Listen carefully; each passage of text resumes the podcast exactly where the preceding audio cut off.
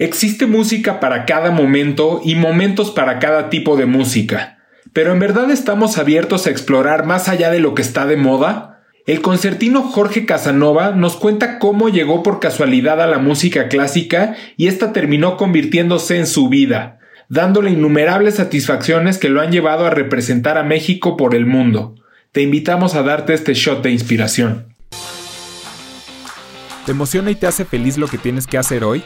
Si la respuesta es no, entonces ¿por qué no estás haciendo algo diferente? No te traemos un discurso de optimistas, simplemente nos rehusamos a aceptar que la gente tenga pretextos para alcanzar sus sueños. Reconócelo, la única persona que puede decidir sobre su vida eres tú. No pretendemos decirte cómo hacerle porque no existen fórmulas mágicas. Lo único real es que hay que chingarle.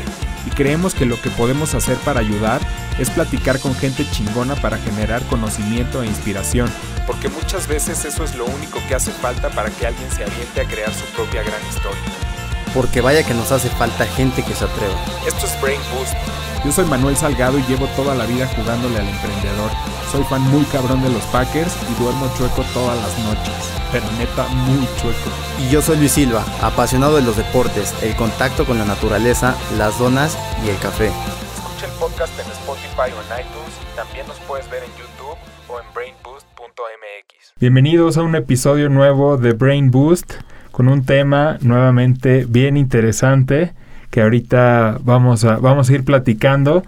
Pero primero que nada, saludo a Luis Silva. ¿Cómo estás, hermano? Muy bien, ¿tú? Todo en orden. Qué bueno, me da gusto verte de suéter. Oye, güey, tú alguna vez de chavillo tocas, sé que ahora no tocas, pero absolutamente nada, pero ¿alguna vez le diste algún instrumento? La flauta. Que No, sa- no, no. sacabas la rola esta de Titanic que todos Todas yo las, yo las sé hacer bien. Este, no, fíjate que no, nunca fue un área mía de- el tema de la música. Ajá. Respeto, siempre he respetado muchísimo a la gente que se dedica a eso, pero no la vez que no, no nunca le encontré ahí como esa pasión. Pero ¿qué, ¿Tú? ta- ¿qué tan fan eres de la música? Mucho, mucho, ¿Sí? mucho. Me encanta. O sea, diario me gusta escuchar música y creo que me ayuda a mis procesos en todos los sentidos y a mi estado de ánimo. Oye, música clásica, ¿le das a la clásica. música clásica? Pues a veces, la verdad es que no tanto. Soy más comercial, Ajá. pero digo, cualquier música, si, si, si te empeñas en, en, en escucharla, eh, es, es, es enriquecedor. ¿Tú? Yo, instrumentos, yo, yo tengo ahí un issue que quiero aprender a tocar la guitarra y lo he intentado, ya sabes, tengo por ahí amigos que tocan y me he acercado y les digo que cuando me dan clases y empezamos dos, tres clases, pero ya sabes, el, el ácido en el que vivimos Ya no. no me lo, no me lo ha permitido. Pero, y, y fíjate, y, y mi papá es músico, ¿eh? Digo, no tengo mucha eh, cercanía con él, esa es, esa es la verdad. Pero él es músico de hueso colorado y ¿Así? el teclado y Órale. el ajá, clavadazo, clavadazo del asunto. Pero, pues el, el día de hoy tenemos un invitadazo de verdad de primer nivel. Nos acompaña aquí en el estudio y a quien le damos eh, las, las gracias por, por venir a contarnos todo acerca de su profesión, porque la verdad es que es una, una profesión que, que no es muy común, por lo menos en nuestro país. Ahorita él, nos irá contando un poquito de qué, qué implica, pero él es Jorge Casanova y él es concertino de la Filarmónica de la Ciudad de México y director de la Orquesta Sinfónica de la Universidad Juárez en el estado de Durango.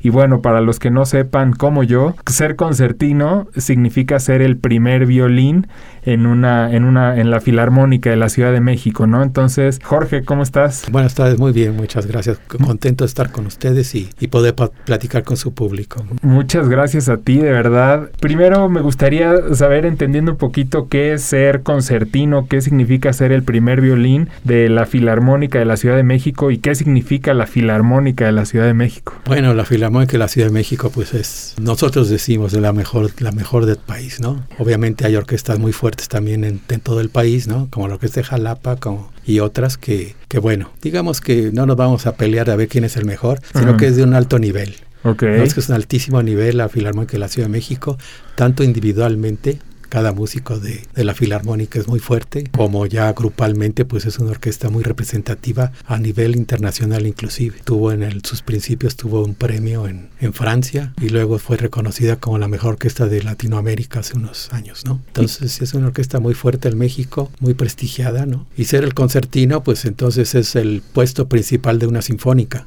Okay. sinfónica y filarmónica es lo mismo, ¿no? Viene siendo nada más diferentes nombres para reconocer una de otra, porque, por ejemplo, aquí en México pues está la Sinfónica de Bellas Artes, está la Sinfónica del Instituto Político Nacional, está la FUNAM, de la, entonces son muchas orquestas, entonces es lo mismo, filarmónica o sinfónica viene siendo igual. Y ser el primer violín, pues es el, el, el, el músico principal dentro de cualquier sinfónica, ¿no? Uh -huh. Es la mano derecha del director es el tendría que ser o en teoría es el enlace entre las ideas que presenta el director titular o el huésped para poder ayudar el trabajo hacia toda la orquesta.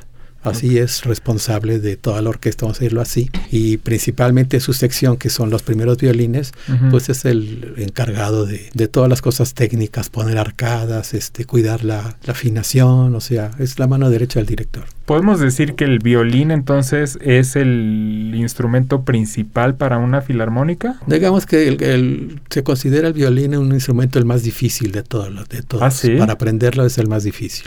Okay. Dado su dificultad y sus características. Y entonces se necesita tener un oído muy, muy desarrollado. Muy desarrollado para poder tocar bien, muy bien el violín, ¿no? Jorge, okay. justamente empezando a, a, a, desmenuzar un poco tu, tu, carrera, quisiera yo saber en qué momento Jorge se da cuenta que la música es lo de él, ¿no? Y en qué momento encuentras al violín como, como tu instrumento. Pues fue un poquito accidental, debo decir la verdad porque a mí me llevó mi mamá a la Escuela Nacional de Música a estudiar música, pero como una cosa complementaria. Pues yo iba para ingeniero. Bueno, ¿A los cuántos años? A los 12 años empecé, ¿no? A estudiar música. Okay. Que entre paréntesis es tarde, ¿no? Okay. Si ven a, algunos niños ya está en YouTube, una cosa así de Cuatro, siete años, años sí. tocando es, extraordinariamente bien, ¿no? Entonces se darán cuenta que a los 12 años pues es un poquito tarde. Pero bueno, pero aún así llegué a la escuela de música y mi mamá me dijo, este, pues ¿qué, qué instrumento te gustaría estudiar? Uh -huh. Y a mí me, siempre, hasta la fecha me, enca me encanta el corno francés. Okay. que es ese instrumento así como que tiene círculos y con la trompa así ancha, ¿no? Ajá. Que para mí tiene un sonido extraordinario. Y decía, ah, yo quiero estudiar corno. Y entonces, pero en ese entonces en la escuela no había, no había quien enseñara corno. Entonces hoy día de mi mamá dice, pues, pues estudia violín mientras ya hay un maestro de corno. ¿Tu mamá era música? No. No tenía nada. No, no nada. ¿Tu familia no, no había nada de nada, antecedentes no, no tengo, de músicos? No tengo antecedentes musicales, ah, ¿no? ¿Y, ¿Y, por qué fue Fue esta? como, en principio es como, era como un, este, cultura cultura general. Ajá. Decía ella, ah, yo estuve entre médicos, siempre en la cena siempre se habla de medicina y, y, no había otro tema más que medicina y esto y lo otro y los pacientes y las enfermedades y, y yo quiero que mis hijos tengan un más, poco más de cultura que aparte de la profesión sepan hablar de otra cosa que no sea nada más su profesión en sí, ¿no? Ok. Esa fue la idea. ¿Tienes hermanos? Sí, tengo tres hermanos, sí. ¿Y son eh, músicos eh, también? Tres músicos y un físico matemático, sí. Pero entonces todos fueron por por eso, porque por la iniciativa de, de tu mamá de los, llevarlos... Los, los, tres sí, ¿no? El otro, el otro fue más inteligente. Pero todo, todo empieza como un tema cultural. Como un tema cultural, exactamente. Y, y que, que si entras y no está el instrumento, te... Entonces me puse a estudiar violín, me empieza a ir bien, más o menos, con talento. Al, empiezo a estudiar con Hermilo Novelo, que en esas épocas, estamos hablando de mil, mil híjole, me da pena decir, 1968, ¿no? Que empezaba, eh, entonces Hermilo Novelo era el primer violinista solista internacional y todo aquí en México. Entonces uh -huh. él fue mi maestro, empecé el segundo año. El primer año empecé con el maestro Cruz Rojas, que era un, maestro de la escuela, ¿no? Violinista de la Sinfónica Nacional. Pero bueno, empecé con Emilio Novelo y empecé a, pues, a salir rápido, más o menos, ¿no? Oye, te, te, voy a interrumpir ahí. Hablas de talento. O sea, me llama mucho la atención que, o sea, fue de la nada, ¿no? O sea, 12 años van y te ponen a una clase sin, digamos, traer background musical eh, dices que, que, tienes talento y esto, y esto me, me, me, lleva a preguntarte si tú consideras que para, para ser músico a un nivel como el tuyo requieres tener, tener algún don especial o crees que cualquiera lo pueda, lo pueda trabajar de la nada. Mira, en principio el talento es algo que nos, tra nos da, llámele Dios o como quieran llamarle, ¿no? Traemos con una, con, un, con una carga, ¿no? Uh -huh. Cultural, eh, genética, genética llámale uh -huh. como quieran. Sí, o sí. Quien, nadie sabe cómo es, ¿no? Pero sí sí traemos una carga. Ese se, a ese se le llamo yo talento. Lo que se confunde mucho es que dicen, ay, talentoso, ay, por eso toca también, ¿no? Es como tomo una foto, me gusta la fotografía y tengo, entonces me gusta, entonces busco una foto, la, to- la tomo y la enseño y dicen, ay, qué buena cámara tienes. Sí, o sea, eso es, es algo que trae uno que a veces, este, yo me gusta mucho la carretera y veo, antes de tomar la foto, yo veo la foto, ¿no? Claro. O sea, esto puede ser, a veces digo yo, ay, no, no es nada de lo que yo vi, pero algunas veces sí. Entonces Ujú. siento, por ejemplo, que puedo tener yo talento para fotografía, Ya. cosa que nunca desarrollé ni nada. Es un hobby, ¿no? Pero en la música sí caí en eso. Entonces tenía, sí tengo un talento, tengo que admitirlo, tengo un talento, pero no confundamos, el talento es nada más la tener el la olla La para basecita, cocinar, sí, la sí. olla para cocinar. Pero pues hay que saber cocinar, hay que saber los materiales, hay que saber todo lo que es Los trabajo tiempos, y trabajo y trabajo. Eso es lo que hace al músico, ¿no? Ok.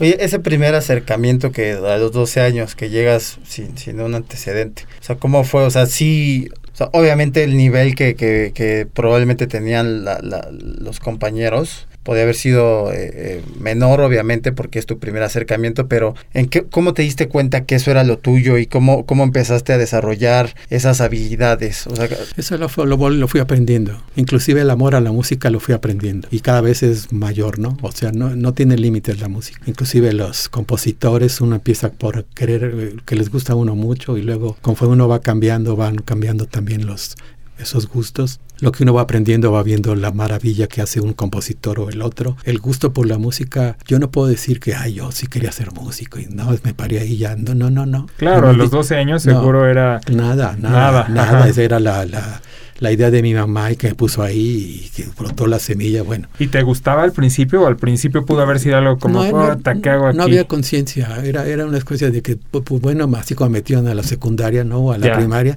ya, me metieron a la escuela de música, empecé a sonar bien, empecé a sonar y fue cuando empecé entonces el gusto.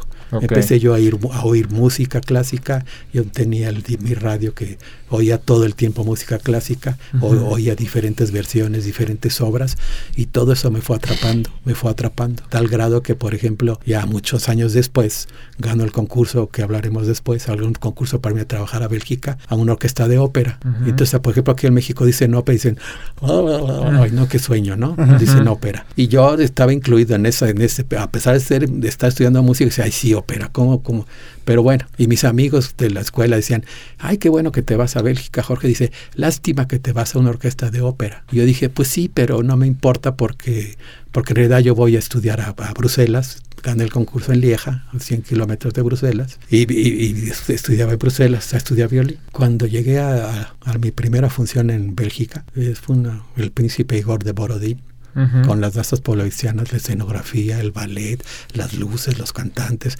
Una cosa tan extraordinaria que a mí me, me abrió el mundo. Esto fue en 1975. ¿Cuántos Eduardo, años tenía? 18 años. Ok, a ver, entonces para, para, para ir entendiendo bien, entras a los 12 años, tal cual como nada más una clase extracurricular que te pusieron, al poco tiempo después le empiezas a agarrar el, le empiezas a agarrar el gusto y en qué momento se convierte en algo más que te lleva ya después a este tipo de concursos y a este tipo de logros. Ah, ah, ah, hubo mucho, algunos maestros en la escuela de música, ¿no? Que me impulsaron. Uno fue un maestro de audiciones musicales, el maestro Filiberto Ramírez, el cual la clase esa era de que te ponían un disco y, y a que lo oyeras, ¿no? Y, el maestro decía, ay, no, pues miren, fíjense que Beethoven tenía estas características y que Brahms tenía estas. Pero no sé, no me acuerdo cómo el maestro se dio cuenta que yo podía leer una partitura, una partitura de orquesta, o sea, tendría yo 14 años, 15 años, ¿no? Entonces él se divertía a decir, a ver, todos los demás, vamos a oírlo, a ver, Jorge, vente para acá. Y no sé si yo era muy- pues sigo siendo un chaparrito, ¿no? Entonces, este, pero en aquel entonces era más, ¿no? y entonces, como no sé si le hacía gracia, decía, a ver, ven Jorge, vente. Y abríamos la partitura y sí, yo era capaz de seguir la partitura. Entonces, todo eso fue un crecimiento sin que me diera yo cuenta. Ese fue un maestro. Otro maestro, el maestro Néstor Castañeda, excelente pianista, pero daba clases de música de cámara. Y él me, adoptó así. Yo ya más o menos tocaba uh, decentemente, ¿no? Y entonces empecé a hacer conciertos cada semana, hacíamos conciertos en Sala Chopin con una orquesta de cámara, donde de puros alumnos, donde yo era el concertino, ya desde entonces, ¿no? Y que un trío con, me acuerdo perfectamente, un trío de Rachmaninoff, con un, pero no, él era el maestro de piano en la escuela, maestro de música de cámara, y invitó al un maestro de cello de la escuela, y yo era el único alumno, un trío muy difícil, que lo tocamos divinamente, me acuerdo perfectamente, 13 de septiembre del 72, ¿no? Entonces todas esas cosas fueron las que me fueron metiendo realmente a pretender o tratar de ser músico profesional, ¿no? Oye, ¿te gustaba otro tipo de música? No, nunca. Nunca. No, eso fue, mi esposa fue la culpable. ¿Por qué? Que me empecé, no, porque yo de veras estaba, eh, la música es una profesión que te puedes meter a esa 24 horas. O sea, realmente es una enajenación, es como una obsesión, yo diría. Se convierte en una obsesión de, estudiar, de conocer, de oír, de, de, ver conciertos, de, o sea, es muy celosa la música. ¿Y repudiabas o repudias otro tipo de música? No, no, no, no, no, no para nada, ¿no? Y entre más la conozco, hay cosas muy lindas, ¿no? O sea, obviamente para los estudios que tengo, pues son composiciones pues muy sencillas y muy, ¿no? Pero tienen una belleza extraordinaria, ¿no? Eso, eso me interesa. ¿Cómo ve un, un músico de, de, tu calidad, digamos, la, la, música comercial? O sea, la música que mueve las masas y te genera, te genera inclusive algo de enojo, eh, pudiera, pudiera ser, o sea, que digas, ¿cómo puede ser que la gente, o sea, que una, una pieza tan sencilla, por así decirlo, por, por lo que nos comentas, digo, si hablo desde mi ignorancia totalmente, pueda mover masas de esta manera y que música tan bella y tan elaborada que existe pase totalmente desapercibida. Y, y, además que en tu caso llevas toda la vida dedicándote y, pues ahí este, no, no por hablar mal de la música porque cada quien tiene su gusto y se respeta mucho su forma de vivir y sus gustos, pero pues sí como música electrónica que a lo mejor no, no necesitas tanta preparación. Un perreo, un perreo, Jorge. No, pero digamos, ¿cómo te va con el perreo? No, digamos, digamos que este, que ahora sí que por tantos años que tengo ya, ¿no? He tenido muchas experiencias. Estamos hablando de, por ejemplo, yo en mi juventud, pues Angélica María, Rocío Durcal y César Costa, ¿no? Y, va, y, empiecen a contar para allá, ¿no? Para acá. Y entonces todo eso es un proceso. Obviamente, ese tipo de música en mi juventud, pues era muy melódica, era muy. Pegajosa, comercial. Sí, comercialmente, ¿no? Y este y es bonito escuchar, ¿no? O sea, me acuerdo que sí yo ya de vez en cuando ay, qué bonito canta Rocío Durcal, ¿no? O esto, lo, lo, que sea, ¿no? Y este, pero pues el, el, el, progreso en la música hacia la juventud, pues ha ido cambiando muchísimo, a tal grado que en este momento sí me molesta. Les voy a decir por qué. Por principalmente porque están aturdiendo a la juventud. ¿Por qué? Porque ya no, es una música como la que estoy hablando de aquellos años, ¿no? Juan Manuel Serrat, Julio Iglesias, o sea, todo ese, todo ese tipo de, donde todavía había melodía. Ahorita es ruido, es, siento yo que que es un, este, podría decir, es aturdir, el, inclusive a nivel auditivo, está perdiendo mucho la juventud, porque es tan fuerte lo, lo, lo que les exponen a los, a los jóvenes a oír, los, las percusiones, la, pero a un volumen... Y ya de las letras ni hablamos. Bueno, no, la letra pues ya, ¿para qué hablamos, no? no hablando del reggaetón, eso no, no, eso ya no, esa es otra cosa, ¿no?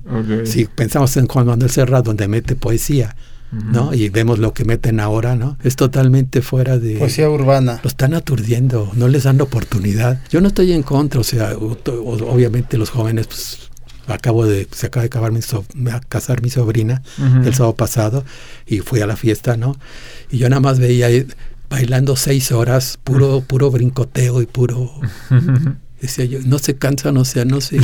Y, y, el problema es de que, no sé si cuando aparecieron los Walkman, entonces la, gente empezó a oír la música muy cerca, como si tuviéramos los audífonos, ¿no? Muy cerca. Eso produce una sensación de oír la totalidad de toda la instrumentación, de toda la, estructura musical y todo, porque lo tiene aquí uno en el oído a tal, a tal grado que si uno oye la misma pieza, por ejemplo, mi esposa, vamos a una tienda de discos y dice, ay, vamos a oír este disco y lo oye en los audífonos. Y dice, ay, sí, que, muy bonito, que vamos a comprar. Ok, va. Y lo, lo, compramos y todo. Y luego lo ponen en el aparato de la casa. No dice, pues ya no, ya no me gusta. Digo, lo que pasa es que tenerlo aquí tan cerca, uno pierde la sensación de la realidad. Entonces, cuando uno lo, lo pone, dice, no, mi esposa dice, no me gusta. Pero el joven dicen, no lo oigo. Entonces le suben el volumen, le suben el volumen. Y entonces así, y en una fiesta los aturden porque que los aturden. Entonces nos va a traer problemas hasta físicos para el oído. Cuando vivía en Bélgica, había en las calles donde yo iba caminando a mi trabajo, ¿no? Pueblito chiquito, bueno, pueblito, ciudad chiquita, vieja, hay termómetros para la temperatura ambiental, ¿no? Pero también hay termómetros para lo, las frecuencias, para que no suban de tal grado, para que no afecten el oído humano. Los decibeles. Exactamente, gracias. Hay un control. Y aún así tuve una experiencia hace dos años que estuvimos en Berlín. Estábamos en la avenida principal, en un hotel X, ¿no? En la avenida principal y tenemos el parque todo enfrente, todo ahí. De pronto empieza, empieza bien un camión y empieza y empieza y, y montados los muchachos jóvenes de 20 años por medio, ¿no? 20, 25 años. Pero, o sea, parecía que, iba, parecía un meeting, pero no, se estaban divirtiendo. Entonces, digo, estoy, ok, pues, ay, ese viejito que lo calle, ¿no? Dice, no, no, no, no se trata de eso yo les los invitaría a que se den la oportunidad. Sí, hoy sigan oyendo sus cosas, ¿no? Pero que se les abra el abanico, porque inclusive si ven las radiofónicas, pues cuántas hay de música clásica y cuántas hay de no tienen la oportunidad, dense la oportunidad de oír sí, sí. algo así, tranquilos en su casa antes de dormir.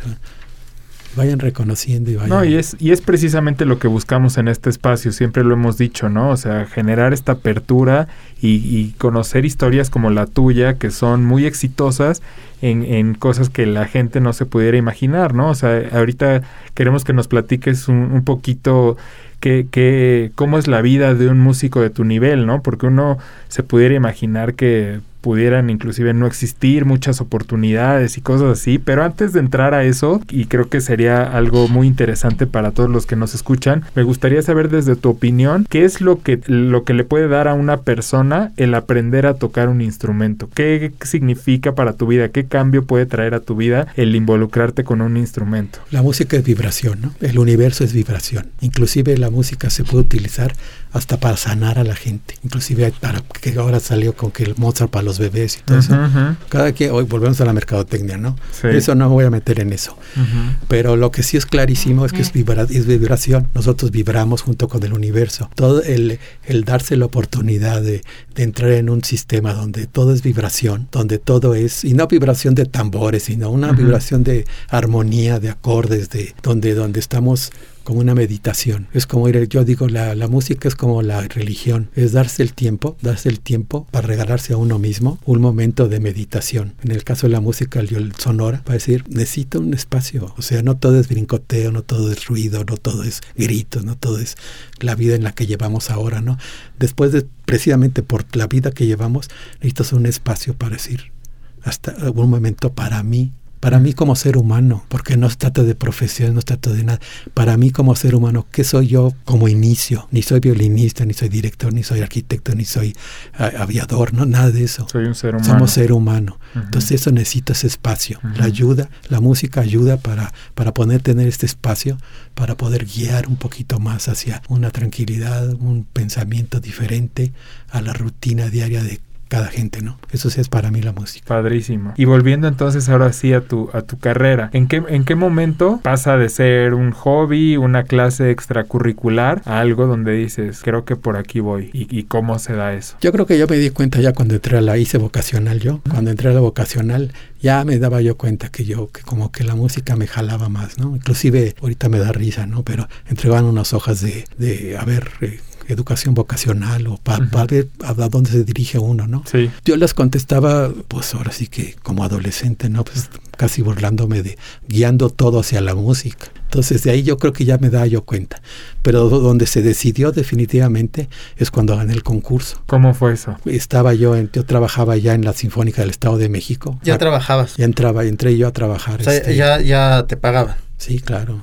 O sea, ganar dinero yo gané desde los 12 años con el violín. Ah, sí. ¿No? Sí, sí, bueno. ¿Desde que entraste entonces? Pues al, digamos, entré en enero y a lo mejor en diciembre ya empecé yo a ganar dinero tocando en una iglesia, una misa, cosas así, ¿no? Oye, perdón, ¿vienes de una familia con dinero? No. Que creo que creo que puede ser interesante saber si, si, muchas veces uno pudiera creer que este mundo tal vez se necesita tener recursos, se necesita invertir tanto en instrumentos, clases, ese tipo de cosas. Por por eso, O- por, o- por, por ahí va mi pregunta. Claro, ¿eh? o que, te- Sí, o que- no, me o refiero que yo- tengas la seguridad de, ah, bueno, pues puedo dedicarme a esto porque tengo un, un apoyo atrás, un ¿no? soporte o necesito hacer tales viajes o tales... No, yo creo que a esa edad no tengo, no tenía conciencia de nada de eso. O sea, fue la, la vida misma la que me llevó a mi camino ha sido solito. O sea, yo no he forzado nada. Sí he tenido ideas y siempre he tenido este proyectos en mi vida, ¿no? Tardan mucho, debo decirlo, tardan mucho. Para cuando yo lo pienso y cuando se realiza tardan, pero sí llegan. ¿no? Y la prueba es de mi vida, ¿no? Pero este, este momento no era una especie como, así literalmente. Este, empecé a estudiar yo y entonces un día mi, un amigo, de, un compañero mío de violín, de la clase de violín, me dice, oye Jorge, acompáñame, este, voy a tocar una misa aquí en, acompáñame, ¿no? Sí, cómo no, pues yo, pues vamos, sí, cómo no. Y me fui con, en ese día faltó un violinista y me dice, y me dice mi amigo, dice, ¿te echarías el- la misa? Eso sí, siempre he sido muy atrevido, ¿no? ¿Y qué le dijiste? ¿De claro, cuánto claro estamos sí. hablando? No, no, no, no, no. No, es que, es que, es que, mira, mi concepto del dinero es prepárate lo demás viene solo. Padrísimo. O sea, nunca fue por dinero, o sea, fue, nunca, nunca fue, ay, voy a ganar dinero con el violín. Ni idea tenía yo, o sea, ni Sí. idea ni cuánto ganaba, ni, ni si cuánto quisiera yo ganar, porque a lo mejor si hubiera pensado no me hubiera dedicado al violín. no digo, hay profesiones que dan mucho, muchos, tantos problemas, ¿no? Sí. Entonces, este... Te no, no, te- o sea, y me dice, sí, sí, pues, pues, ¿cómo no? Pues sí lo toco y, y tenía yo, eh, ahí, está el talento del que hablo, tenía el talento, siempre he leído muchísimo, o sea, puedo leer una partitura muy rápido. Entonces, en las misas, pues, sí, es música muy fácil, ¿no? Entonces, este, sí, ¿cómo no? Y, y toqué y todo, y, me, y más, ni siquiera esperaba yo que me pagaran, ¿eh? Al final de la misa me, me dice el organista, que eran entonces los que pagaban, no sé, ahorita ya hace mucho que no hago misas, ¿no? Aparte de las familiares, pero dice, y llega y dice, aquí está tu dinero. Y ya, yo feliz de la vida. Ujú. Y de ahí, como pude hacerla, entonces mi amigo me empezó a llevar que, a ver, vamos acá y vamos acá, una, de, una esporádica y otra por ahí esporádica. Y luego ya algún, alguno, gente por ahí le gustó cómo tocaba y me, me dijo, no, quédate tú a tocar todas las misas. Y, y así empezó la carrera, ¿no? Un poquito. Ok. Y ya obviamente digo yo, no, pues esto no es para mí, yo quiero otros, otros. Entonces entré a la Sinfónica del Estado de México en 1974. Y entonces ahí una noche me, avisa un, primer chelo en ese entonces, el maestro Apolonio Arias. Me dice, oye Jorge, mira, estoy en Toluca yo, ¿no? Para ubicarnos. Estoy en Toluca yo, concierto en el Teatro Morelos a las 8 de la noche, terminaba el concierto a las 10 de la noche. Y en el intermedio me dice el maestro, este, el primer chelo, me dice, oye Jorge, este, mañana viene un director de Bélgica para hacer un concurso porque necesitan siete mexicanos, o bueno, quieren siete mexicanos. Ujú. Entonces va a haber un concurso, si quieres ir, es a las 9 en el Teatro Regina. Entonces llegué yo a mi casa a las 11 de la noche, a las 11 de la noche y pues, obviamente o dormí poco o no dormí casi nada. Mm. Y a las 9 de la mañana estaba yo en Regina. Entonces fui de los elegidos, fui de los siete elegidos para irnos a trabajar a, a Lieja. Y ahí nació, ahí se definió mi vida porque yo estaba a punto de, de entrar a ingeniería. Entonces, entonces ahí ya dejas... de ahí ya todo lo demás ya. Yo me dedico a ser músico y, y entro ahí y, ¿Y qué te dicen tus papás? ¿Te apoyaron en esta decisión o cómo fue? Sí, claro que sí, ¿Sí? sí, sí, sí, claro que sí. O sea, eh, fue ahí una decisión de ya a partir de ahora la música va a ser lo mío, me vaya pues como es me que ya, tenga que ir. o sea, ya la vida, es que ni siquiera les pregunté ni, ni, ni, ni- O sea, ni te- dijeron nada. o sea, Seguramente tus papás ya... la misma vida, es que si me dicen a mí, si mañana me dicen, ¿sabes qué? Tienes un contrato en Japón o, en, Vámonos. o en Berlín, ¿no? Pues vámonos, ¿no? ¿no? Ok. O sea, no hay, no hay, no hay que pensarle, vámonos. Ajá. Y ya te- seguramente tus papás ya tenían como la idea de por ahí eh, se puede dedicar a la música, o sea, tampoco fue una, Una gran sorpresa. Pues no creo, yo creo que ellos pensaban que yo iba a tocar, seguir ingeniería, porque yo llevaba, pues, la, par- bueno, último año de primaria y secundaria y la vocacional, llevando las dos, ¿no? Y así me la iba a llevar y ya cuando me recibía de ingeniero, ya decidiría yo, según esto lo que me Ah, decían, ok. ya decidiría yo a ver qué, qué quiero hacer. Y llegó antes. Pero se decidió, de eso se decidió y ya. De ahí ya la música ya fue para mí ya. Y luego te fuiste para allá y qué... Me fui qué para sigue? Bélgica, este, para mí la experiencia de la ópera, regresando al tema aquel de que me decían mis amigos de qué lástima que te vas a la ópera, para mí fue un mundo que se me abrió maravilloso. Para mí la ópera es un espectáculo, no hay otro como eso, Sí. completo de todo, tiene teatro, tiene actores, tiene cantantes, tiene orquesta, tiene ballet, tiene luces, tiene escenografía, tiene...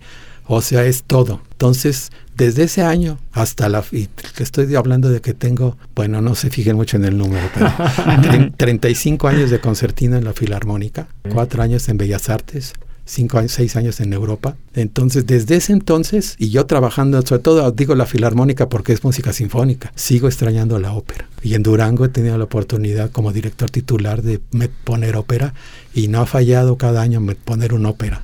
Hasta eh, desgraciadamente este año que...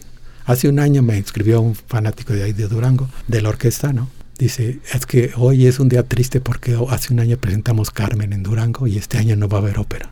Pero bueno, esto es por la pandemia, ¿no? Es por la pandemia. Oye, ¿qué tanto, qué tanto público hay para, para este tipo de música en México? Desgraciadamente muy poco. Yo lo, lo atribuyo a la falta de difusión, a veces a la el tipo de programación, el desconocimiento de la gente de lo que se va a tocar realmente, pues no lo llama, porque Beethoven, ay, pues ya ha oído Beethoven, y ahí ya chole con Beethoven o, o bajo, o lo que sea, ¿no? Pues es poco, porque necesitamos difusión, necesitamos que la gente conozca y es a tal grado la difusión que les comento algo, algo.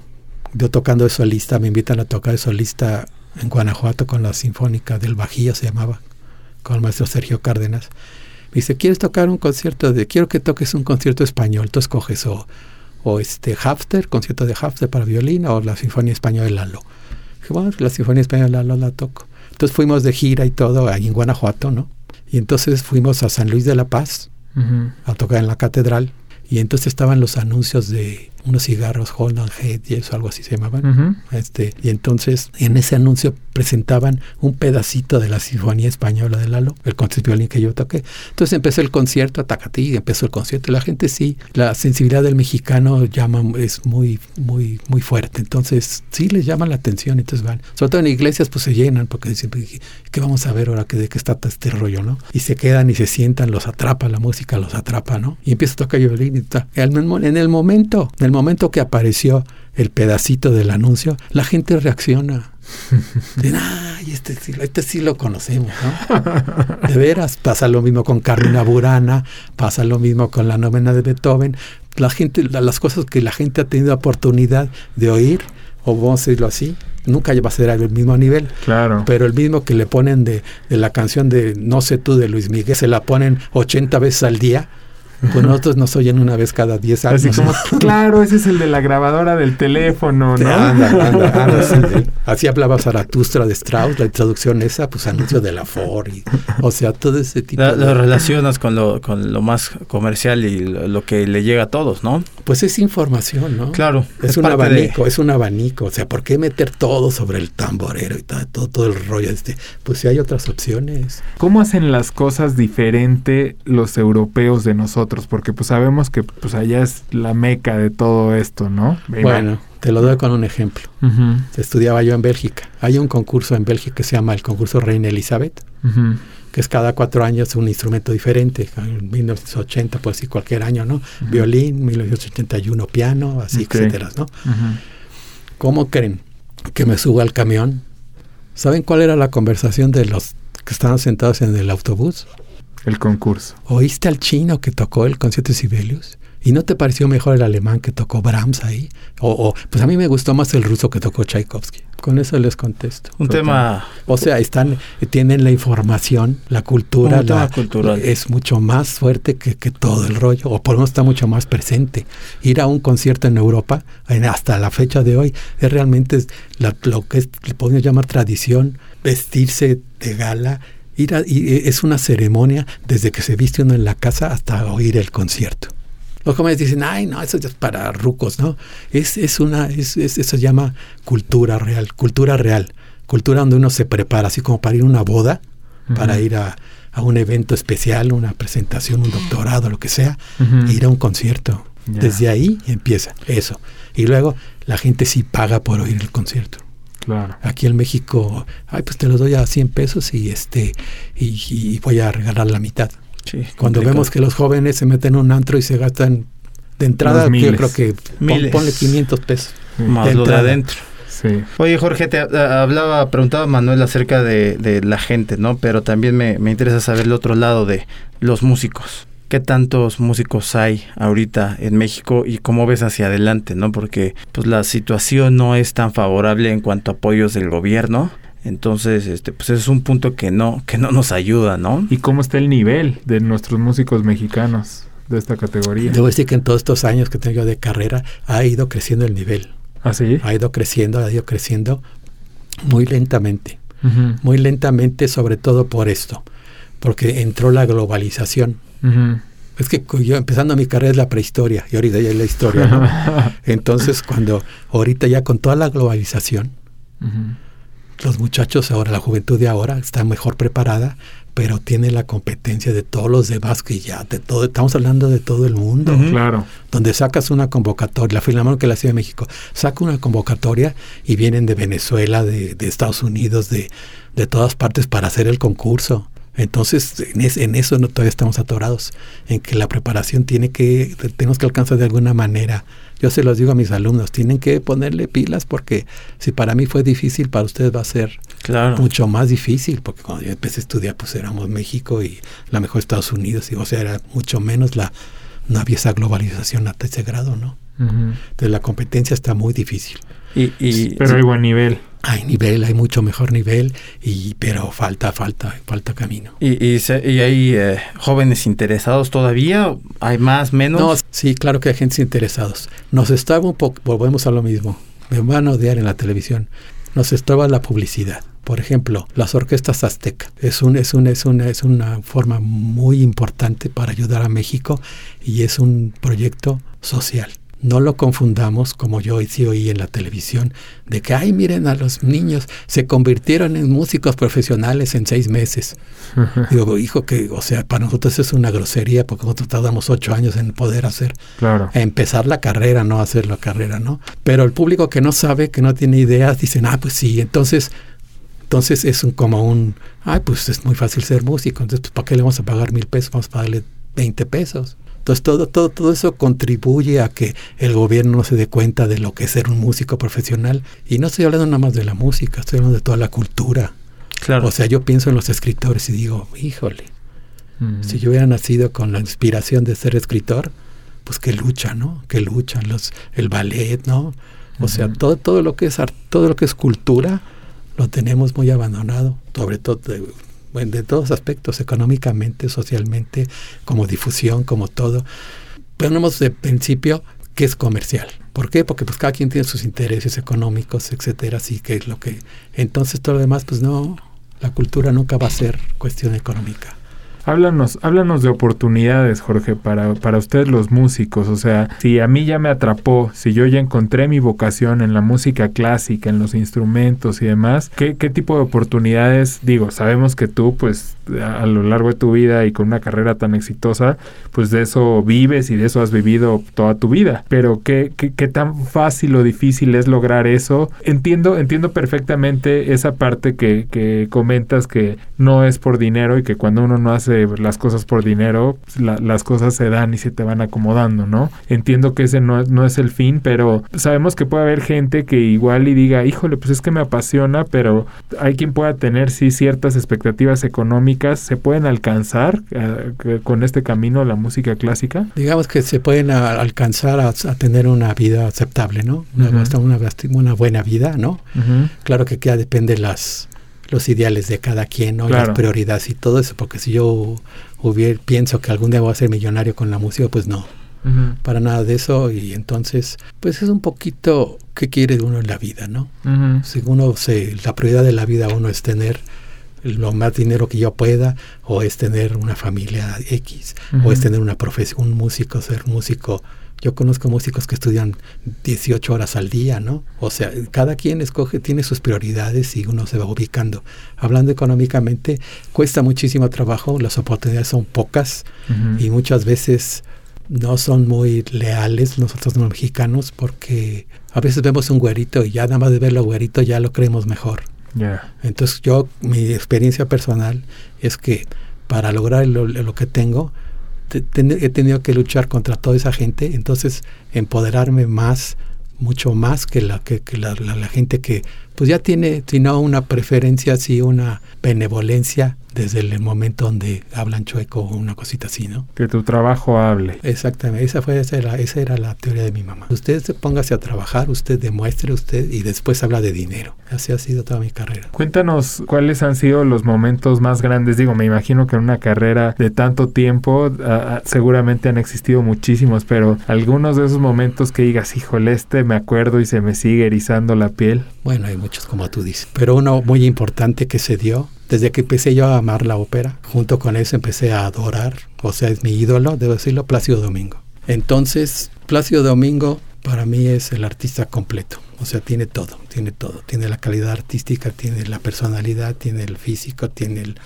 todo, tiene, ese señor, Dios le dio todo, ¿no? Y además como el trato personal es maravilloso, ¿no? Y bueno, yo eh, con la, siendo concertino de la Filarmónica de la Ciudad de México, pues viene cada dos años o más o menos viene. Entonces tengo, lo, he tenido muchas veces la oportunidad de trabajar con él como concertino. Okay. Pero en Durango tuve una experiencia que no para mí fue como mi realización o una de mis realizaciones, ¿no? Que dice, dicen, va a venir Plácido Domingo a Durango. Entonces está la orquesta sinfónica, mi orquesta sinfónica, y está otra que pueden, que pueden formar, ¿no? Pueden formar así, con un presupuesto, pitan a músicos de todos lados y en una. Y había dos directores en el yo, perdón que diga yo, pero el otro y yo, pues, el otro y yo. Entonces vino, vino, vino el equipo de Plácido Domingo, entrevistaron a los dos directores y gané yo pero bueno, eso, eso fue para mí, bueno, pues sí, pues soy el que más conoce a Plácido Domingo. Para mí fue como decir, pues ah, obviamente, ¿no? Sí, es más, yo no, lo, yo no supe de ese concurso hasta después, o sea, ni crean que yo estaba en competencia, o sea, era eso se dio, lo supe después. La cosa, lo, lo maravilloso de este evento es que Plácido Domingo siempre trabaja con un solo director, por cuestiones de tiempo, de ensayos y de todo. Por todo el mundo anda con el maestro Jun Con por todos lados. Entonces me hablan a mí y me dicen, maestro, usted prepararía la orquesta para que llegue el maestro John Con y ya esté la cosa más tranquila, ¿no? Y yo por Plácido Domingo hago lo que sea, ¿no? Y entonces, claro que sí, yo preparo la orquesta y todo. Entonces llega John Con y dice, ah, está bien, llega. Yo obviamente tengo que estar ahí como titular en los ensayos, ¿no? Para revisar que, lo, que la orquesta funcione bien y todo. Queda muy contento John Con y pasan los días. Como al tercer día me manda a llamar John Con y me dice, me dice el maestro Plácido Domingo que si quieres dirigir en, el concierto. Para mí fue el regalo de mi vida, ¿no? Porque yo, o sea, con Plácido Domingo, no, ni, ni, me había, ni, me había, llevado frac, no había llevado yo la vestimenta ni nada, porque la orquesta me estaba presionando, la orquesta de Durango me estaba presionando para que yo fuera el concertino en ese concierto.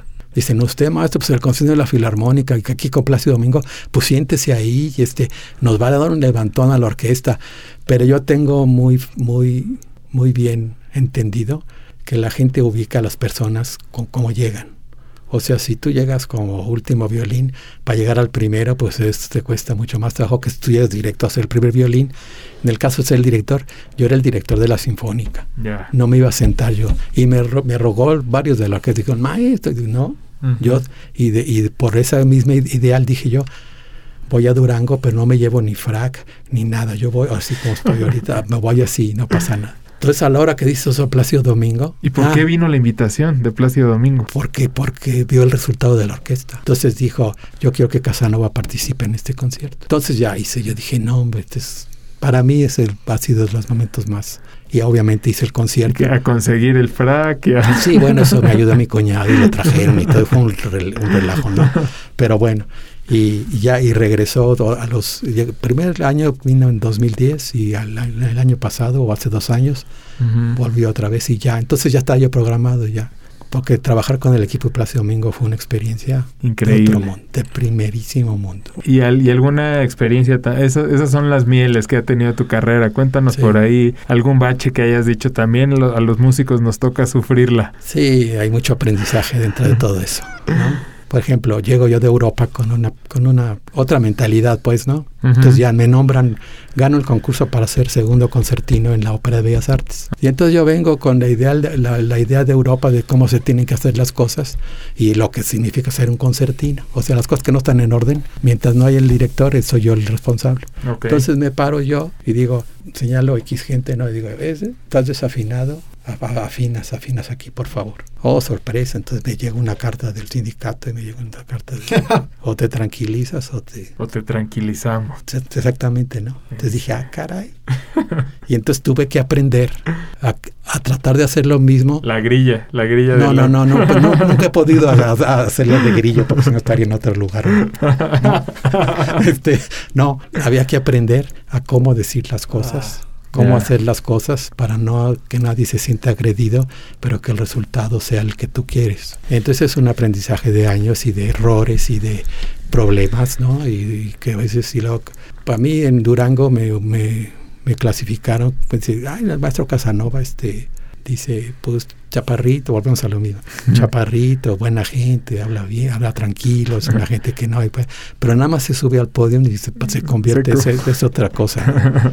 es otra cosa, ¿no? Qué buena onda. Jorge, para ir cerrando, me gustaría eh, hacerte dos preguntas para la gente que, que nunca le ha entrado a, este, este, tipo de música. ¿Cómo recomendarías tú que fuera un primer acercamiento? Eh, ¿qué, ¿qué, opciones tenemos en México para empezar? Que tú digas, digo, ahorita sabemos que son tiempos muy complicados, no hay eventos y ese tipo de cosas, pero para, para principiantes como nosotros, que yo te pregunto, Jorge, ¿por dónde me recomendarías entrar? Para empezar a agarrarle la onda y no perderme, ¿sabes? Que, tal vez me tope con algo tan complejo que, me pierda. No lo sé. Esa, esa sería uno. Y otra, para la gente que quiera aprender, llámense niños, gente de cualquier edad que quiera decir, ¿sabes qué? Siempre me ha gustado y ahorita me topé con esto y puede ser una oportunidad. ¿Por dónde crees tú que podría ser? Bueno, empiezo por hablar de aprendizaje, pues está la Escuela Conservatorio Nacional de Música, la Escuela Nacional de Música, el Centro Cultural Olinjo Listli y las escuelas de bellas artes, ¿no? Y maestros particulares, todo eso, ¿no? Este, yo diría que no, o sea, depende mucho de la edad, de las prioridades, de para qué quieren estudiar y todo eso, ¿no? Pero pues yo digo, no, no, no pierdan la oportunidad de intentarlo, ¿no? Y se van a dar cuenta, los instrumentos son hablan muy claro. Oye, y pausa nada más. Y para los, los papás, que por aquí hay algunos, este, ¿cuándo es, el momento de, de, acercarlos a la música? Pues yo digo que entre los 5 y 7 años.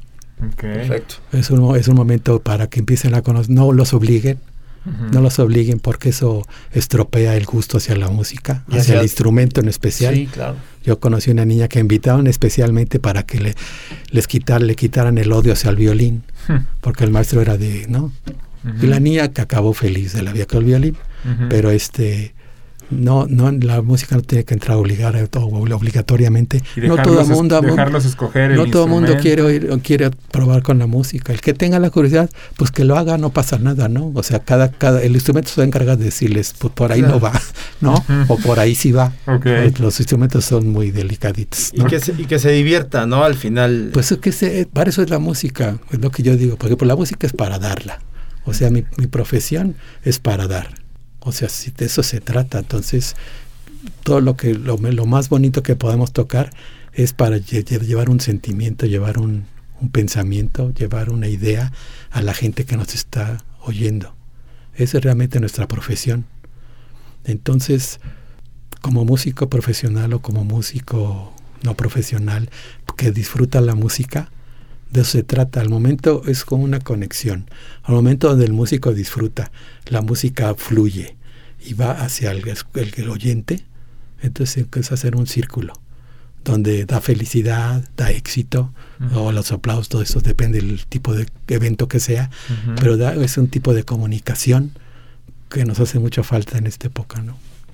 Y para aquellos que nos queremos acercar a este tipo de música, ¿por dónde dirías?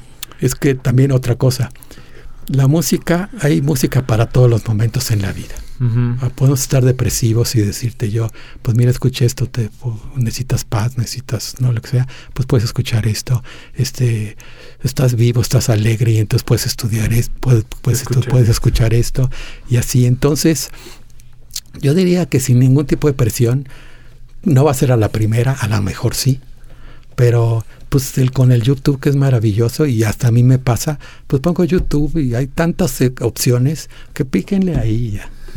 y si lo aguantan dos minutos o, o media hora o sea, o se atrapan, ya. Y al otro día o cuando les dé, cuando tengan ese sentimiento, esas ganas, ese, pues voy a probar otra vez. ¿Tu pieza Ah. favorita, tu artista favorito? Es que te- es lo que cambia, cambia muchísimo. O sea, música favorita. Cuando yo empecé, adoraba yo Tchaikovsky, ¿no? Ah, Ahorita Richard Strauss, el, el- no el de los valses, sino el contemporáneo, para mí es maravilloso. Mahler es extraordinario. O sea, hay un, hay un programa, hay un festival en Lucerna, en Suiza, que hizo un director, ahorita se me fue el nombre. Claudio Abado, que cuando él hizo este festival era para hacer la cosa al más alto. Ese era un director, fue director de Berlín, en Roma, o sea, de los mejores directores del mundo. Cuando decidió hacer este festival, dice, tiene que ser la perfección, al- a lo que yo más pueda, hacer la perfección al alto nivel.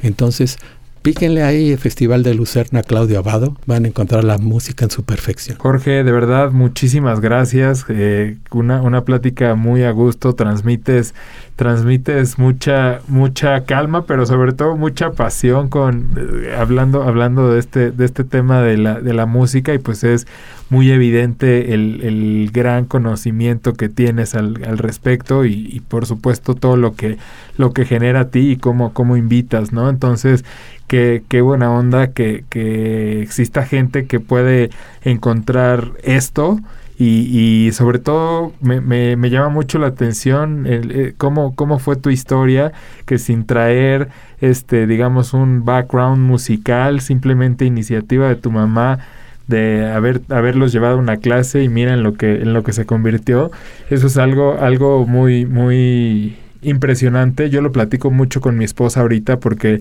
eh, decisiones como la escuela de nuestras hijas, las clases extracurriculares, siempre decimos eso, ¿no? Decimos es que podemos estar decidiendo la vida de nuestras hijas sin saberlo, ¿no? O sea, por supuesto que lo hacemos siempre con la mejor intención, pero a veces puedes creer que una cosa tan sencilla como, ah, que no esté viendo la televisión, vamos a llevarla a una clase, puede ser un cambio totalmente radical en su vida, ¿no? Entonces, pues aquí eres una prueba viviente de lo que en lo que se puede convertir eso y te felicito mucho por eso y te agradezco también. No, yo con muchísimo gusto. Siempre hay muchísimo que hablar de la música.